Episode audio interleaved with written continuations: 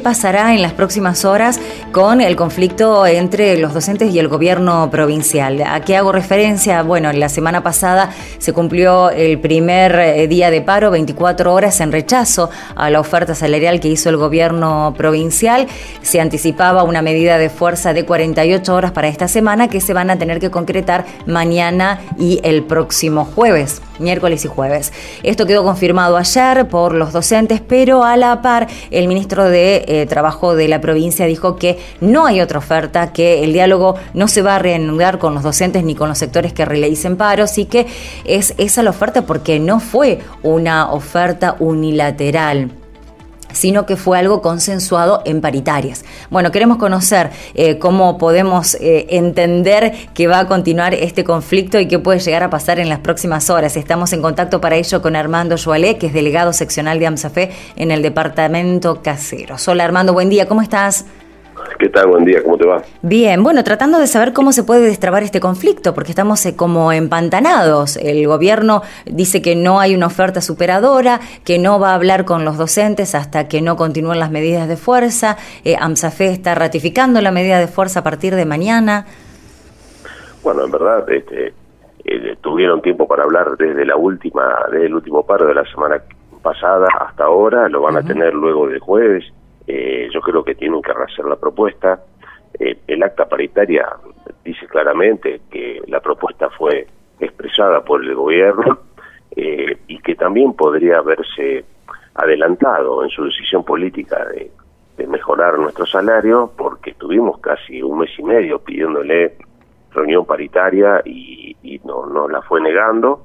Yo entiendo que el hecho de haberla concretado también entiendo tarde y mal, eh, es porque bueno han perdido las elecciones y eso eh, es un elemento a considerar en, la estrategia política. Yo creo que eh, tiene el Estado tiene la llave para poder destrabar el conflicto. Hay varias cosas de la propuesta que, que puede mejorar, el cronograma, el cronograma ya sea de pago del 17% y el otro cronograma que fue prometido y no cumplido, por eso también es antecedente. En marzo prometieron que a partir de mayo iban a blanquear los sueldos, no lo hicieron, y ahora están prometiendo nuevamente lo mismo, a partir de febrero de 2022, en, durante seis cuotas que tendremos que cobrar más allá de, fin de, mitad de año del, 2022.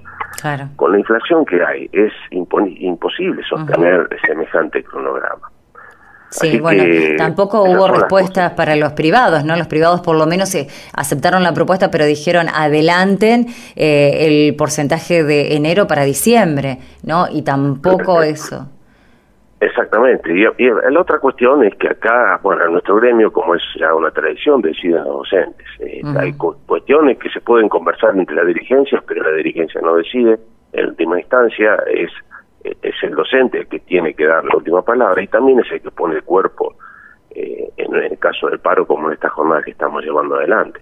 Pero entiendo que así como el gobierno tiene la llave para abrir otros conflictos con otros sectores sociales, como lo ha hecho siempre, creería que si le interesa la educación tiene que hacer también el esfuerzo para poder mejorar los números respecto de nuestra situación. Bueno, ¿y cómo están los docentes ahí en el departamento caseros? Porque viste que también se juega esta hora en decir, ah, eh, todos los que aceptaron la oferta la van a, van a, van a tener el aumento, eh, mientras que los que, eh, bueno, rechazaron, en el caso de AMSAFE, de los docentes públicos provinciales, no van a tener aumento y además no se le va a pagar el día no trabajado uno desde acá ve que esto no contribuye, que los docentes se enojan aún más, no que les da miedo o dicen, ah, no, veamos, veamos, eh, demos un paso atrás. No sé cómo lo, ves y cómo, cómo es el panorama ahí en Caseros. Exactamente, como vos decís, aquí la, situación de parte de los docentes está muy firme, ha habido una votación masiva rechazando la, la propuesta, como, es decir, la votación fue en toda la provincia, pareja, hubo votos por aceptar y por rechazar, distribuidos en todos los rincones, ganó el, en definitiva el rechazo, pero eh, la docencia en eso está firme. Todos sabemos que cuando nos embarcamos en esta actitud y se llega al rechazo porque, como lo dije antes, no hubo situaciones previas donde pudiera esto haberse discutido, eh, insisto, eh, cuando, cuando uno enfrenta esta situación sabe que se expone a un descuento y el resto son las amenazas del gobierno que intentan la, la voluntad de lucha. Eh, es decir, me parece que tienen que estar más allá de eso y hacer el esfuerzo, especialmente porque tenemos que la provincia no tiene una situación financiera quebrada como para no dar el aumento que al menos, que al menos haga que nuestro salario eh, vaya parejo con la inflación. Nuestro salario ha perdido desde septiembre del 2015 el 30% poder adquisitivo. Claro. Fíjate, en, un maestro de grado eh, que recién se iniciaba, en, en septiembre de 2015 podía comprar 103 kilos de carne de asado.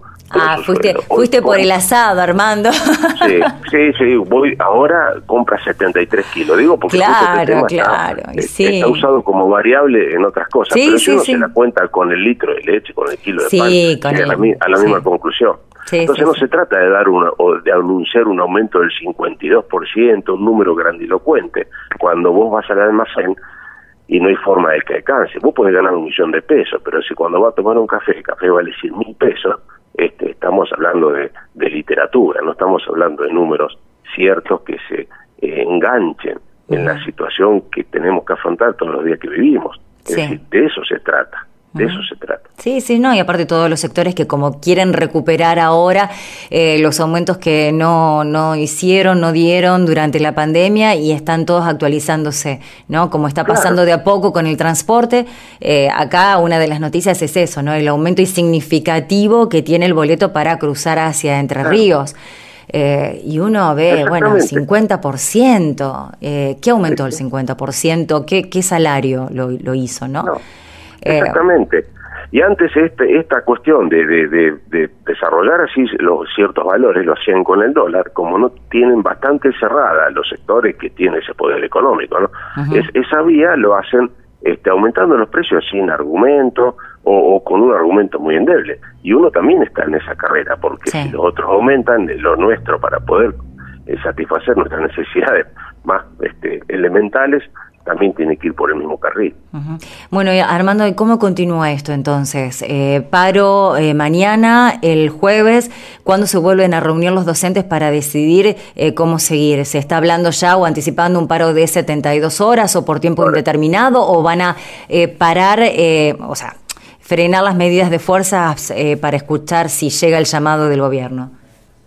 Bueno, en principio, eh, primero hay que hacer los paros de mañana y pasado. Eh, mañana, miércoles, eh, está pensada una movilización en la ciudad de Santa Fe frente al Ministerio de Educación a las diez y media. Ya ha sido convocada por la Comisión Directiva Provincial. Nos estamos organizando en todas las provincias para llegarnos ahí.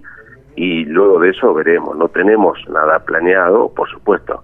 Se habilitarán las reuniones que siempre hacemos, donde analizaremos las situaciones. Para partir de ahí decidiremos qué camino seguir, pero yo entiendo que la docencia eh, y la dirigencia gremial estamos atentos a, que, a escuchar una revalorización de, la propuesta de parte del gobierno y, por supuesto se considerará. Lo que pasa es que también hay que entender que para considerar una propuesta siempre tiene que haber a la docencia opciones para votar. No puede haber mociones únicas, siempre va a haber, mociones por, distintas, de distintas formas por aceptar y también mociones de distintas formas por rechazar. Y bueno, será el docente en que en última instancia con su voto decida qué hacer. Bien, bueno, estaremos muy atentos para informarlo, Armando, dispuestos a, comunicar lo que necesiten aquí por Rex Santa Fe. Como siempre, muchas gracias por el diálogo. De muchas gracias a vos. Armando Joalés, delegado seccional de AMSAFE en el departamento Caseros, con él repasábamos cómo está la situación hoy en el conflicto docente con el gobierno provincial. No hay una nueva oferta del gobierno. Eh, lo que se dijo por parte de los funcionarios provinciales es que no va a haber un nuevo diálogo ni una nueva eh, oferta mientras continúan las medidas de fuerza que se van a concretar este miércoles y jueves por 48 horas con los docentes públicos eh, de las escuelas públicas santafesinas. No así en el caso de los docentes privados que aceptaron la propuesta del gobierno gobierno provincial, pero están exigiendo que se adelante el porcentaje, el último 2% de enero para diciembre, pero tampoco tuvieron una respuesta afirmativa en cuanto a ese pedido. Mm, así que bueno. Eh, seguiremos, seguiremos de cerca el conflicto para ver cómo evoluciona en un periodo en el que eh, están llegando las libretas, en el que se están afianzando eh, por lo menos algunos conocimientos básicos para terminar el año, para terminar este ciclo lectivo, atravesado obviamente en la primera parte del año por la pandemia. Así que bueno, muchas expectativas sobre cómo va a finalizar este conflicto.